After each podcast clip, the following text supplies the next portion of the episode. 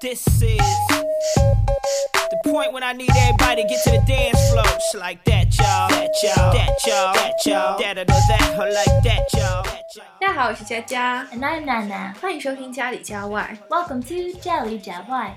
今天我们要跟大家聊一聊美剧。 American TV series have become popular all over, whether you're in Canada or even in China. What's your favorite one? 其实每一个美剧都有它独特的地方， 有太多我超喜欢的美剧了。但是我一般喜欢给学生推荐的是《绝望主妇》。ah, it's a family ethics drama, Desperate Housewives. Why do you like this show? 哎，我是觉得它的口音很清晰，语句呢又比较好理解，内容也是生活当中常见的。现在呢，很多书店已经把它的光碟作为教材来卖了。Oh, that's great. It's an interesting way to learn English. 嗯，对呀，这部剧主要讲的是邻里关系的。哎，你们之间的邻里关系确实是这样子的吗？ Uh, I think TV shows are extremely beautified and exaggerated. In most Western countries, neighborhood relations are friendly but very distant. Oh. On some holidays, we might send a card or um, hold a party, but the talk is usually pretty superficial.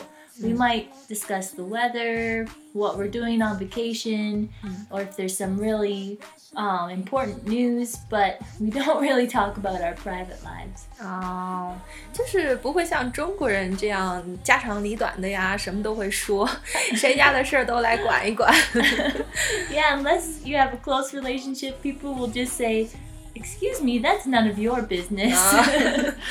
嗯，是的，我发现，在美剧当中呢，像做消防员啊、水管工啊这种，对女性角色来说吸引力很大。那在现实生活当中是不是这样啊？ Uh, I don't think so. I think TV shows just choose actors that are good looking so that us girls want to watch the show more. 啊， but uh, in Western countries, plumbers and firefighters do have pretty high salaries. 嗯，确实是颜值很重要。那这部剧之所以好看呢，我是觉得它的涉及面儿很广，而且总是跟我们生活息息相关。Oh, yeah? How so? 比如说关于子女的教育问题，Ray 各方面都很优秀，但是他的孩子很叛逆，因为他经常通过威胁的方式让孩子妥协。而 Susan 呢，总是笨手笨脚的，她的女儿却是个天才，因为她的性格呢，反而给孩子一个自由的成长空间和锻炼的空间。Mm, yes, parents' personality and behavior will affect their children's growth. So, 小心.好了，那今天的节目就到这里，喜欢就关注家里家外吧。See you next time. Let's go now. Let's go now. Here we go now.